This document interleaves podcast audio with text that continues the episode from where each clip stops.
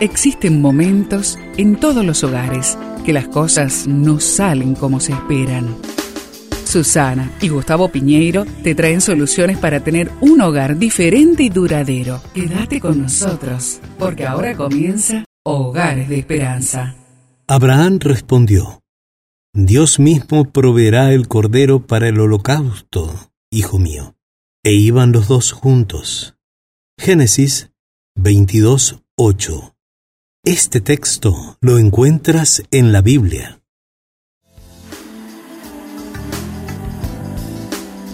Cuando los padres y los hijos acostumbran buscar a Dios juntos, se hacen amigos y así aprenden a caminar en la vida. La Biblia narra la experiencia de Abraham e Isaac, su hijo. La historia relata que Abraham se levantó de madrugada y preparó su asno invitó a unos sirvientes y a su hijo.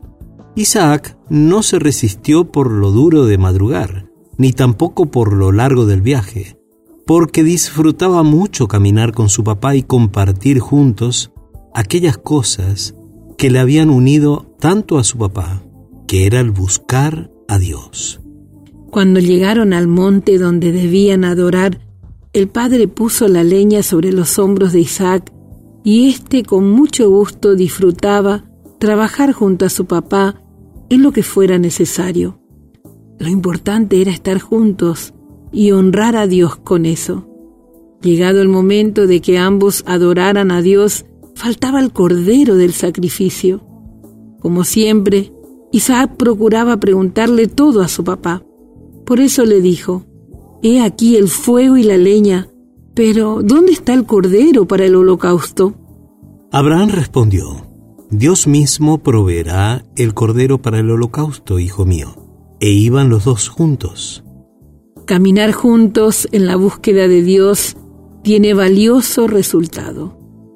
En el caso de Abraham, Dios proveyó el cordero que necesitaban y quedó como evidencia para que nosotros pudiéramos confiar que la gracia del Señor hará lo mismo con nuestra familia.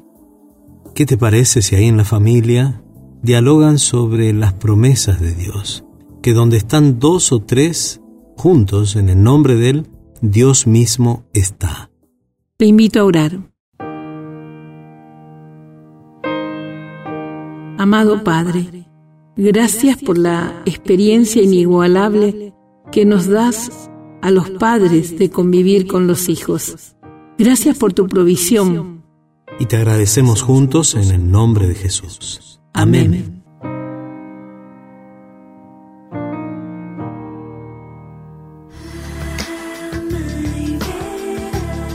Esperamos que el tema de hoy, junto a Susana y Gustavo Piñeiro, haya traído la esperanza a tu vida. Si deseas ampliar este tema, seguí al Dr. Gustavo Piñeiro en Facebook y Twitter.